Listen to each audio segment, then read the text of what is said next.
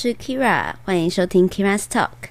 啊，今天这个节目呢是一个特别篇，就是我们最近啊有做，我参与了一个活动。那这个活动非常特别，就是呃关于 Podcast 二十五个 Podcaster，然后一起推广的一个夏季播客马拉松的一个呃算是推广 Podcast 的活动。这样，那正式的活动名称是 Podcaster in the House 夏季播客马拉松。那我觉得这个活动很有意很有意义的是，呃，一群二十五位 Podcaster 一起在讨论我们要怎么样把我们的节目。以及彼此的节目合力的推广出去，然后给不同的受众以及不同的听众，那或者是我的听众可以到其他的节目上去了解一下其他 podcaster 的创作作品都在说些什么，以及别人的呃听众也可以来我的 podcast 来听一下我的节目内容在说些什么。我觉得这非常好，但是我觉得比较困难的一点是，呃，不知道要怎么样突破所谓 podcast 的同温层，因为，嗯，会听 podcast 的人就会听 podcast，但是不会不知道 podcast 的人还是非常的多。那我们要怎么样让这些原本不会听 podcast 的人来收听我们的节目？除了靠我自己以及大家就是 I G 还有脸书上的分享之外，能不能够透过彼此跟彼此之间的推广来去传播？哎，Podcast 有很多很棒优质的节目内容，而且都是免费收听的。那这些呃方式我们都很愿意尝试，所以现在就是想说，哎，透过一个活动来去。呃，跟大家分享我们有这么多的节目内容。那当然，二十五位呃 podcaster 也只是现在众多 podcast 的一小部分。其实，呃，整个台湾 podcast 在我呃接触到的时候，就已经是算是蓬勃发展的时候了。我其实算蛮后期接触 podcast 的。我当初会接触 podcast 也是因为朋友的推荐，我才知道说，诶，原来 Apple 有这个 app。就是叫 Podcast，然后我完全不知道，然后直到我点进去这个 App 之后，我才发现说，哎，里面有好多很有趣的节目哦。但那时候的台湾节目还没有这么多，所以呃，我会最听到一些就是已经在线上已经做很久 Podcaster 的节目，呃，可能一开始我就接触到接触到像百灵果啊，然后或者是。呃，米迪选读以及一些像转角国际之类的，那这我也会之后会提到我喜欢的节目有哪一些。那首先还是感谢一下我们的主办人，呃，就是劳碌命取暖会的 host Amy 主办了这个节目，从六月六号到六月二十七号，我们会连续去连续的来去介绍，呃，这二十五位 podcast 就是的节目内容，那不会是我自己。就是介绍啦，就是我会负责介绍下一个 podcaster 是 podcast 的节目是什么，然后也会有人来介绍我，所以大家可以去发掘一下谁来介绍我。那我今天要介绍的这个 podcast，我觉得很棒，嗯。这个这个 podcast 是我之前就知道他们这个 host 就主持人，就是我之前就知道他们，然后但我不是在 podcast 知道他们，我是在 FB。那这个节目 podcast 节目的名称叫做《雷蒙三十》，不知道大家有没有听过雷蒙这个人 Raymond？好，嗯，我觉得很有趣。我先讲一下这个《雷蒙三十》的节目内容好了。嗯，他们是一对一九九零年后的呃出生的夫妻，这样子，那就很年轻嘛。那这对夫妻我觉得蛮有趣的。他们在整个节目的内容架构上啊，其实他嗯分享了非常多雷蒙自己本身的观察，然后像职场上跟学习上的反思，然后其实他讲的内容也非常的有。学问哦，而且呃，不管是读书的内容，还是他所思考的方式，以及他所学习到的东西，以及他对于后来他，因为他进入职场算是早的，所以他在职场上的观察，以及对于这社会观察的现象，我觉得都讲得非常的精辟。那对于一个年轻人来讲，我认为是非常有料的一个人。那嗯，同时间，因为他们其实。算是嗯非典型的，在现在社会上，嗯有崭小小崭露头角的人物吧。我觉得，嗯，我那时候啊在听他们的节目的时候，我其实有听到非常多知识点。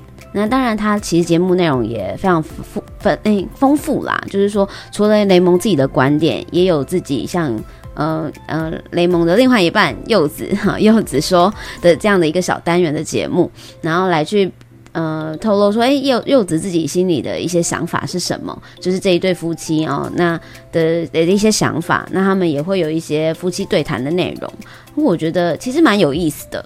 那我自己在看待这个。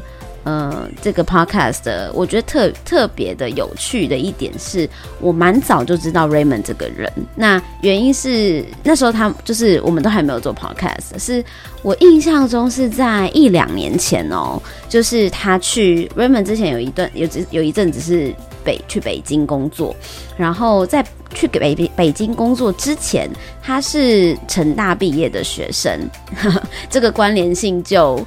很有趣了，因为我也是成大毕业的人。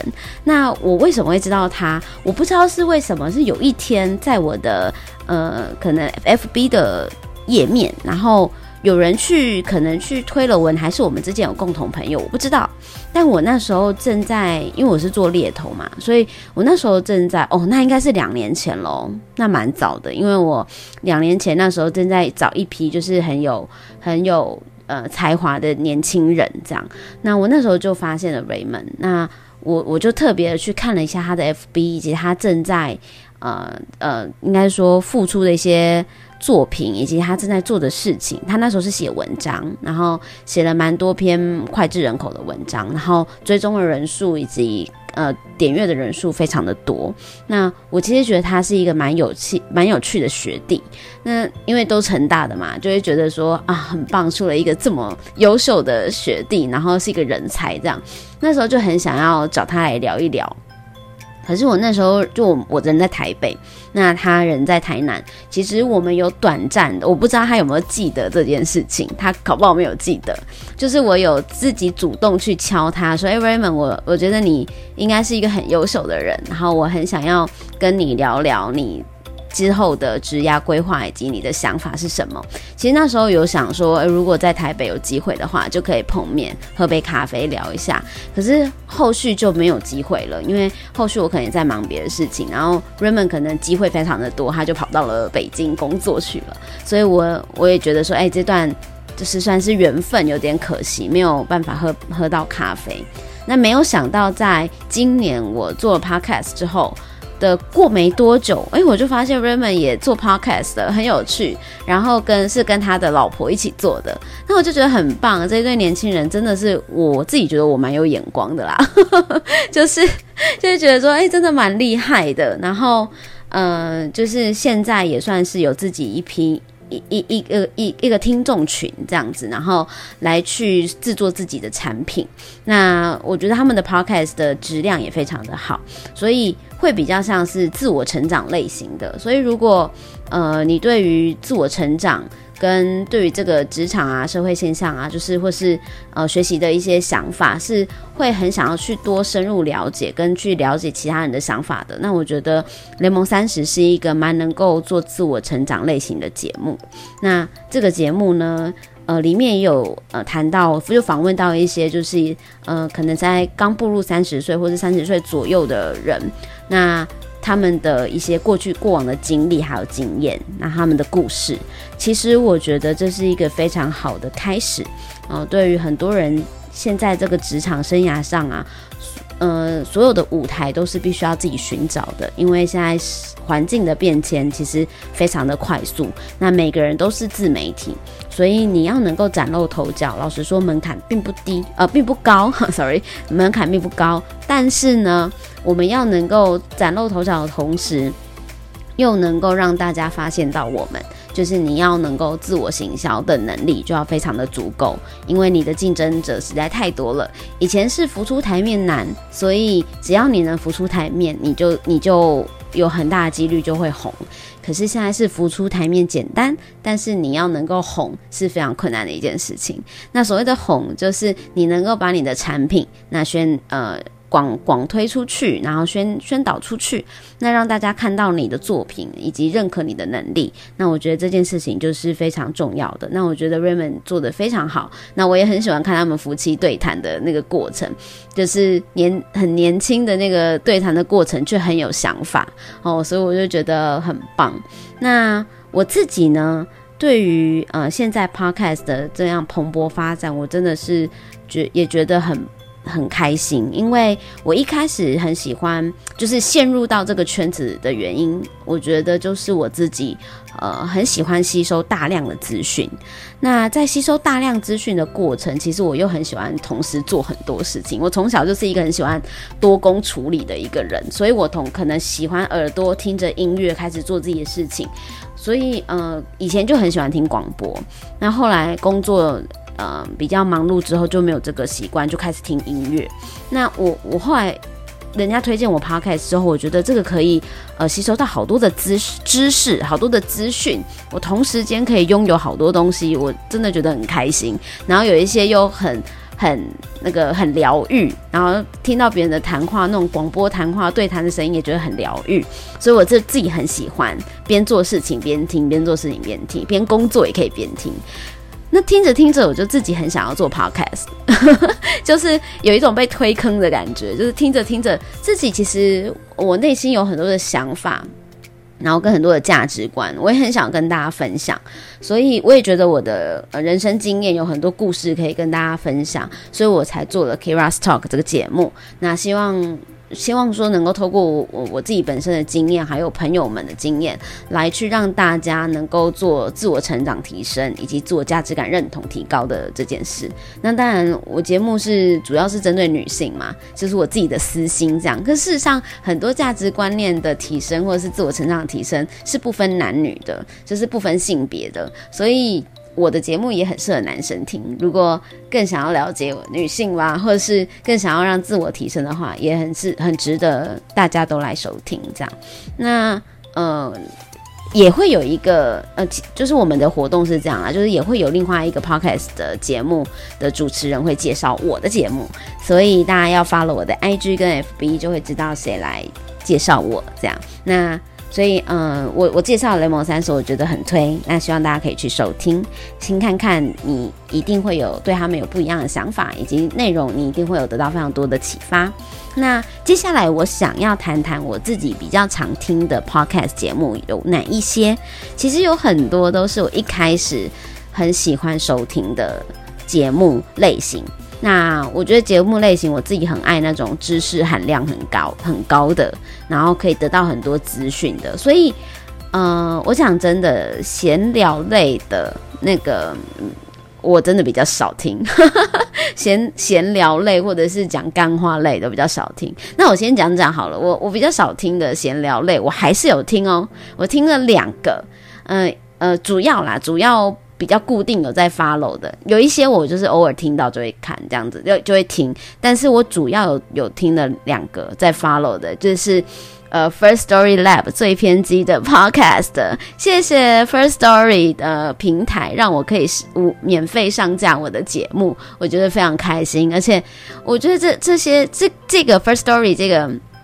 呃，公司嘛，算公司嘛，就是他们是一个，我觉得算是新创的公司，然后是台湾呃也是非常年轻的人创立的一间呃专门为 podcaster 服务的平台，这样。那我觉得很棒的是他们。很努力的在做这件事情，然后也在推广，也让很多 podcaster 能够无痛的来去开启自己 podcaster 生涯之路。那我一开始在制作 podcast 的时候，也问了他们非常多的问题，然后麻烦他们，他们也都是很快的客服帮我解决，所以我觉得非常开心。那我当然我就会去。呃，收听了他们的节目。我讲真的啦，他们节目就是干话居多，可是有某种程度很疗愈啊。然后，嗯，他们也会有讲笑话的系列，还有讲自己观点跟看法系列。那你说他们讲话言论很偏激吗？我倒不觉得。我觉得搞不好我自己的节目有时候还比较偏激耶。他们，嗯，真的是。太太 peace 的呃一群一群有有志青年了啦。然后，嗯，我自己觉得，如果要听闲聊的话，就是在心情放松的时候嘛，或者是你节目，就是你你在通勤的时候，你想要播一个背景音乐，然后有人在那边交谈，然后你觉得很 chill 的时候，你就可以听这样。那另外一个节目，我想要分享是呃深夜马戏团。那为什么我想要分享他们？是因为呃，第一个是我前两年啊，我很常去马来西亚，非常常，所以我我那时候是每个月都会飞一次马来西亚，等于马来西亚有一点像是我另外一个那时候啦，有一点像是我另外一个家的感觉，就是呃，除了台湾熟之外，我另外一个熟悉的就是马来西亚了吧？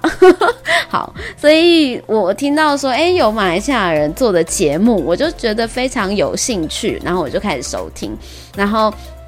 听到马来西亚腔非常熟悉的腔调，就觉得就是你知道有一种熟悉感。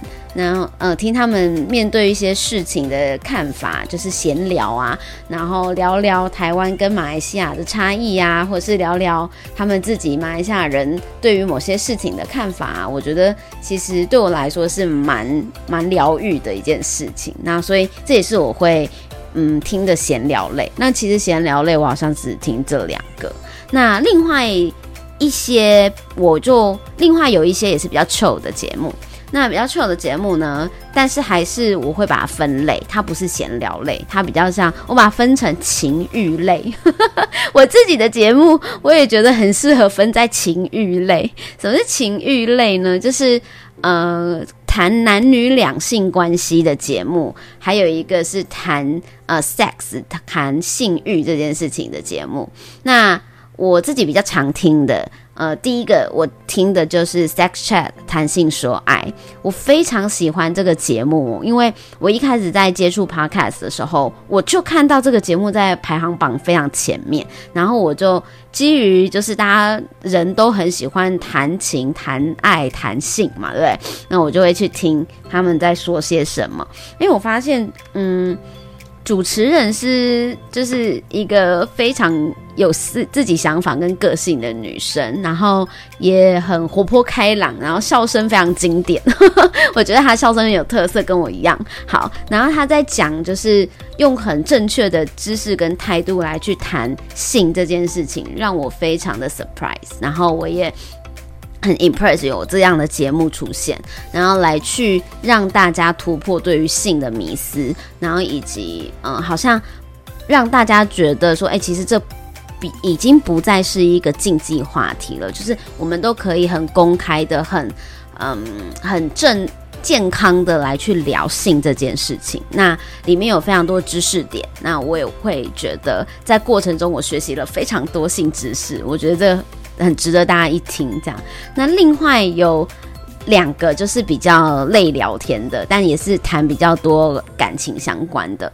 那呃，第一个是呃，另外两个有一个是两个女生的聊天日聊天记录，sorry，两个女生的聊天记录，他们我也很喜欢，是 Lily and Wendy 所主持的。那他们聊天的过程真的很像我跟我姐妹聊天的过程，就非常非常的。怎么讲有亲和力，然后因为听得出来他们都是职场女性，所以我也感受得到说，哎，有一些聊天的那个话题啊，然后就是呃非常的生活化。那因为他们谈了很多呃情感问男女之间情感的问题，所以我才会注意到他们的节目。那因为我自己本身就是在做呃有 Kira's Talk，其实有很一大部分是在讲男女。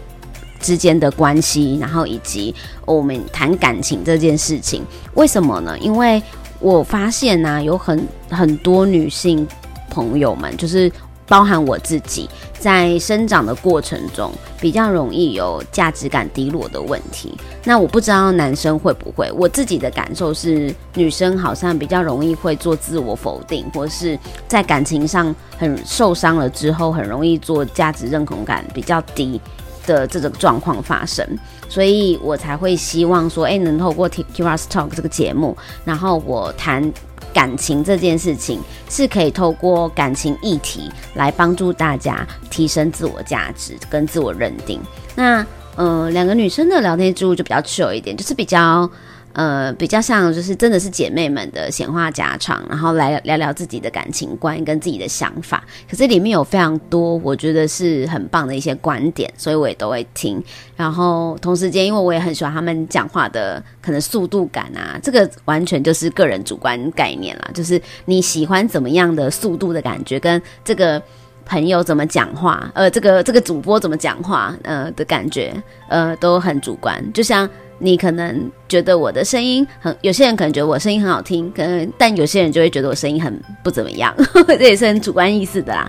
所以我希望大家就是来听听看这这个节目，我觉得也许你也会跟我一样喜欢。然后另外一个是更好笑，这个这个真的很好笑，这个很像。呃，就是以前的广播节目就非常像，可能是因为他们两位 maybe 以前是广播底吧。呃，这个节目叫做《二 D 日记》。那《二 D 二 D 日记》呢，我觉得就是 他们是一男一女的组合，然后我觉得聊的话题也蛮辛辣的，但是内容真的是很幽默，然后你会你会真的觉得很好笑，然后因为那个女。女女主播 有的笑的真的是很猖狂，所以就是会觉得，因为她笑，所以就会跟着笑，也某种程度很疗愈，然后很适合晚上的时候跟姐妹一起听，或自己听也 OK。这样好，这个是我分 分别是情欲类的节目，三个节目这样。好，接下来我要聊的是，呃，我自己很喜欢的自我成长类型。那因为我就是一个。是每一次都就是很实实在在都在追求进步的一个人，那也是某种强迫症吧，可能会可能现代人都有某种知识焦虑之类的，就会想说让自己一直更成长、更成长，所以我就会去听一些自我成长类型或知识类的。那自我成长类型的话，我主要会听两个节目，呃，第一个是大人的 Small Talk，第二个是让思想去旅行。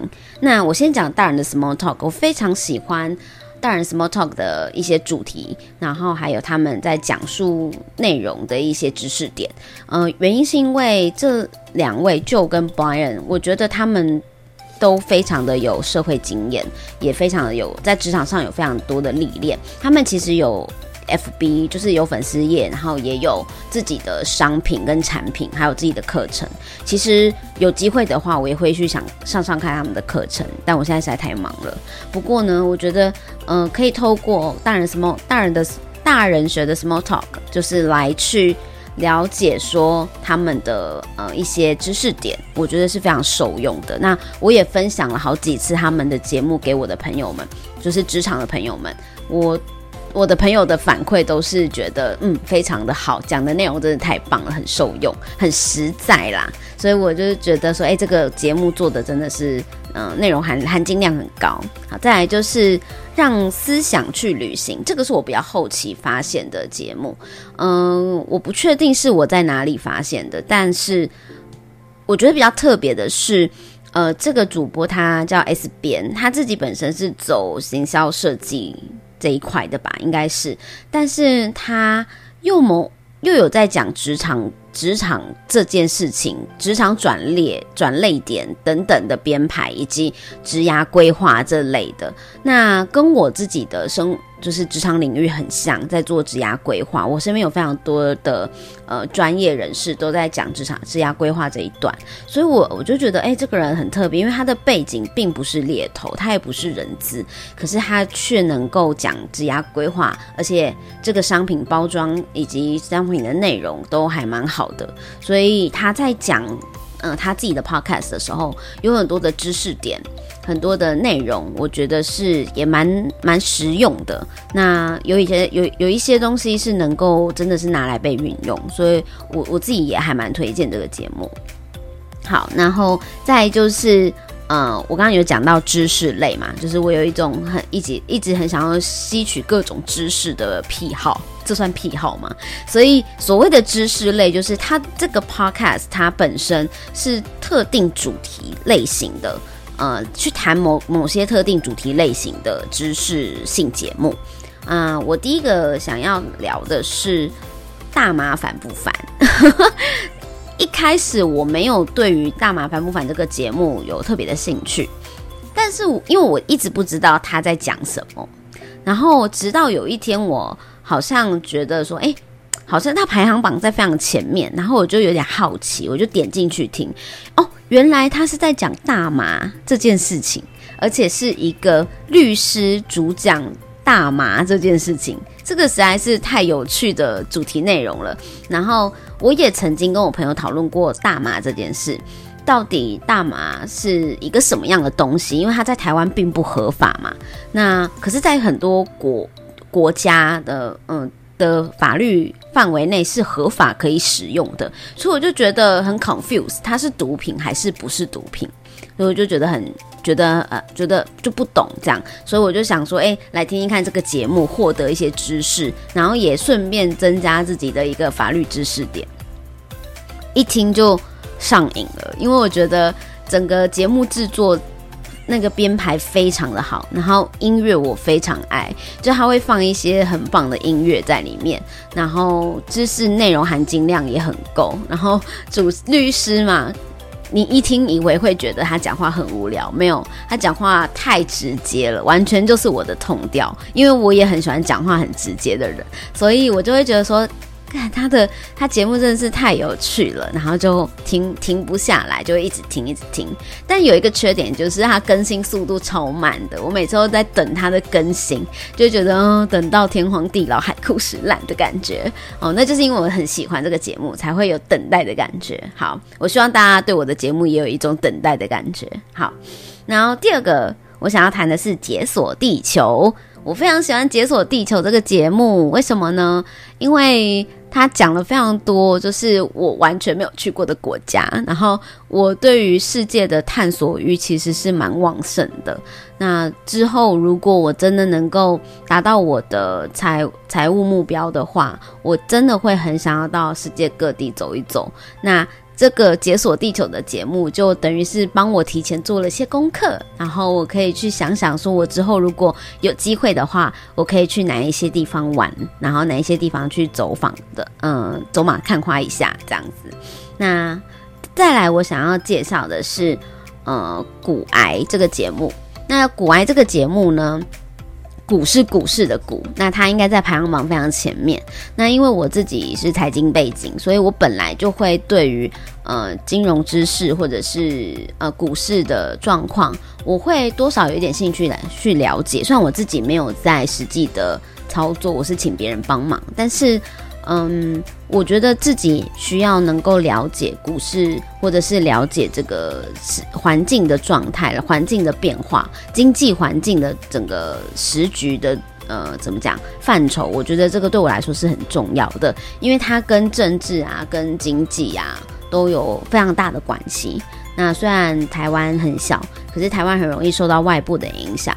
所以，我对于嗯这类型的知识性节目，我还是都会了解去听。那对于自己来说，是做理财规划非常好的一个补充知识的点。那再加上这个骨癌的 host 的主播，他非常的呃讲话很直接，然后里面非常多的脏话，所以如果你很不习惯脏话的话，你就不要点进去好了，因为你应该会受不了。他讲了非常多直接的话，然后脏话，然后。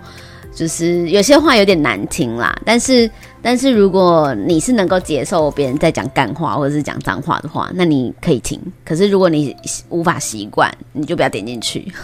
好，然后再再来，嗯，讲两个节目好了。就是第一个是人生地图指南，这也是让我归类为知识类的。人生地图指南是我的好朋友 Noel 的节目。那 No。No Noel 跟小草，Sorry Noel 跟小草的节目，因为他们在讲的东西是人类图。那人类图这个东西本来就跟呃，就是一个探索自我很有关的工具。那它在这近几年也非常的红，跟。星座有得比，那星座我本身是研究星盘嘛，所以我对这类东西本来就很有兴趣。所以，嗯，他们在讲人类图的时候，虽然我没有去学，可是我多少会想要去了解。所以，只要他们有更新，我就会 follow。那透过嗯这样的节目来去了解你自己，其实我觉得也是一个很好的方式。好，再来就是小草有另外一个节目，它叫做 Tasha 健康管理。那所谓健康管理，当然就很 specific，在讲健康这件事情，教你怎么样做自我健康调理，然后跟自我保健以及运动相关的事物。那我觉得。特别在讲健康的节目并不多，那我自己也因为身体没有非常好，所以也非常注重我自己的健康。那我对于身体的保健其实非常的有想法，跟也会有自己的饮食的计划。所以如果说诶你有在关注自己的健康，我觉得 Tasha 健康管理你可以 follow 一下。那。嗯，知识类最后一个节目哦，知识类我真的是讲很多诶。知识类最后一个节目是我最近发现的，叫做《杯中慢灵魂》，也是我们二十五个 podcaster 里面其中一个节目。那呃，《杯中慢灵魂》我觉得很有趣的是，它所有讲的东西都在讲酒类，它就是透过呃不一样的酒，然后来去用聊闲聊的方式，就是自己算是。呃，跟听众们闲聊的感觉，然后来去谈酒这件事情，然后不同的调酒、不同的调性、不同的故事。那我觉得很棒，是我自己本身对于喝酒这件事情，虽然没有到非常多的研究，可是，呃，我是一个会喜欢想要去学习怎么品酒的人，然后学习去了解一个酒它到底是什么样的属性。那所以，我我后来啊喝酒的时候，我都会。去问一下，说因为调酒嘛，就会掺了很多不一样的酒的类型在里面。那我都会问那个 bartender 说，哎，调酒师说，哎，请问一下，我这个酒是用什么为基底的？那它是它有加哪一些成分进去？这样，那所以我大概就会知道说自己喜欢的酒的属性是什么。所以我觉得，嗯，对我来说，因为我喜欢这件事情，所以我听杯中慢灵魂，我就得到了很多知识点。嗯，我觉得这个节目，嗯，也做的蛮好的。好，再来，嗯，剩下就最后一个就是时事新闻类。那时事新闻类呢，我想要推荐四个节目。第一个就是就是我们的非常非常火红的 podcast 节目，叫《百灵果》。百灵果要不用我推荐了啦，反正大家都是教徒了吧。就是我第一次就是点进百灵果，其实不是百灵果这个节目，哎，是百灵果读书会。因为我喜欢看书，然后但是我特别不擅长看不是工具书的书，像是一些比较历史类的，或者是嗯有比较文学类的书，我真的不看。那我一开始听到他们的读书会，是他们在讲那个嗯。就是一个核爆的那一个的的影集，哦，那个核爆的影集，所以我有核爆家园，好像中文叫核爆家园。那核爆家园这个影集，他们在讨论这件事情，然后我开始听，然后我越听越喜欢这个主持人，就是 Kelly 跟 Ken 这样子，然后我才回去听他们原本的百灵果的主节目，然后我才发现他们真的很好笑。所以一开始我其实并不知道，就是虽然他们在排行榜很前面，可是我并没有点进去听。然后很有趣的是，因为老实讲，我对于就是呃政治类的议题原本没有太大的兴趣，所以我并没有点进去听。而且我还以为他们真的是在教英文，但事实上并不是，因为。百灵果就是白灵狗嘛，那又 没想到呢，点进去听之后，发现就是两个主持人在讲的是什么，就是在讲台湾或是国外、国际，不只是台湾了，就国际发生的时事、国际新闻或者是台湾的新闻，然后，但是他们都会用 bilingual 的方式，然后来去讲，就是一一段。新闻报道应该大部分都是国际时事啦，那偶尔会参差台湾的这个政治新闻这样，然后我就觉得超好笑的，因为 因为就是讲完讲完一段英文之后的后面全部都是中文，那我就在想说，真的想要学英文的人应该没有办法透过这样学英文吧？其实最后他们就是也只是说，哦，这就是一个呃主持人瞎聊国际时事的节目，我就觉得非常有趣。可是听着听着就会变教徒哈，所以如果你不知道教徒是什么，就是请去听百灵果，他们现在非常的大牌了，已经很厉害了。这样啊，那另外一个也是透过他们介绍，然后我就听到了敏迪选读。那我觉得敏迪选读一开始听会觉得有点硬。因为他讲的就是完全的很认真的在讲国际时事。好，那他会真的是，我觉得主持人敏敏迪非常的。用心，他就是会认真的写出一篇文稿，然后来去跟你解释说这个这个新闻它的所有的政治历史背景是什么，然后让你知道前因后果跟故事之后，你就不会觉得这个新闻跟你没有关系，或者你就不会觉得这个新闻不知道在。讲什么？对你就会比较知道说哦，原来历史背景是这样，所以他们现在发生的这件事情，然后用非常简单的方式让你懂，就很像在听故事。所以我我后来就是喜欢听国际的选材，我觉得嗯，鸣笛鸣笛选读的那对我影响还蛮大的。那我也很感谢有这样的优质的节目，希望它一直做下去。好，那再来有一个就是 Daily。Daily 的国呃转角转角国际的 Daily Podcast 这个节目，那转角国际呢讲的就是也是国际新闻，但它就是每天就是大概花个十分钟的时间跟你讲，就是今天发生了什么事，所以它是每一天都会播报。那我觉得这个是让我补充每天的时事很好的一个呃新闻性节目。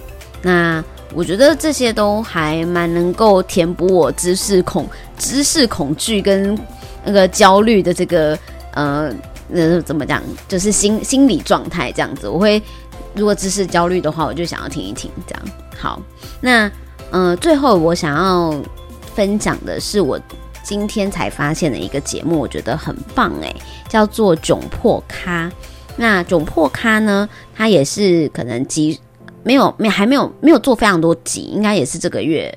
是这个月吗？还是上个月？上个月才开始做制作的 podcast，但是很快就到排行榜前面。原因是我一打开收听的时候，我就听到一个熟悉的声音。那个主播就是呃囧星人，大家知道囧星人吗？跟他的伴侣呃摸哥摸摸，然后就是两位就是现在叫做囧囧子跟摸哥这样子。那我就一听那个是很熟悉的声音，因为我以前有 follow 过囧星人的 YouTube YouTube，所以我就是会知道那个声音，然后我就在才看了里面的就是。呃，所谓他们那个节目简介，呃，才发现原来真的是他们。那他们讲的东西其实也是时事类，但就不一定是国际新闻，可能就是台湾发生的时事居多。那以台湾发生的时事来去衍生出他们自己的看法跟想法，他也有时候会分享一些自己的故事跟心得。那我觉得这个也还蛮棒的，因为这样分享的内容其实。是有含金量的，然后也是有知识量的，所以我自己还蛮喜欢。所以，好，我今天就是讲了超多我喜欢的 podcast 节目，然后我真的很希望大家都能够收听 podcast，因为里面有非常多很有趣的节目内容，然后你可以完全免费收听。嗯，我我自己觉得这个是非常难得的啦。那因为现在有很多 app，你要收听资讯跟知识是需要钱的，所以。如果有 podcast，大家就可以分享自己的看法或想法，甚至自己想要每个人术业有专攻，你可以把你的技能跟专业都放在这个节目上面。其实我觉得都很好，也非常的棒。那希望大家喜欢今天我特别分享的呃 podcaster in the house 夏季博客马拉松特别篇。那跟大家分享我最常听的 podcast。那我会。呃，常常的去更新我的节目，所以如果有新的节目，我觉得很棒的话，有机会再跟大家说喽。好，哎，我真的是第一次自己自言自语，大概三十几分钟，哎，我真的觉得自己讲话跟跟别人讲话真的完全不一样，因为自己讲话会卡词，然后。大家会发现我会一直吞口水，因为真的很渴，然后就是不知道有没有那个声音，然后会一直有点干，我自己觉得有点干，大家会觉得吗？就是好像，嗯，我会有一种停顿跟想我等一下要讲什么的这个过程，所以我觉得如果可以很顺的讲完一集，应该算是功力还不错吧。那希望大家喜欢我今天的分享跟节目。然后我刚刚如果就是声音太平了、太太扁了，或者是太没有高低起伏了，拜托一定要跟我说，这样我可以后续改进。然后今天的分享就到这里喽。那我是 Kira，希望大家能够透过我的节目，然后也可以让自己能够越来越进步。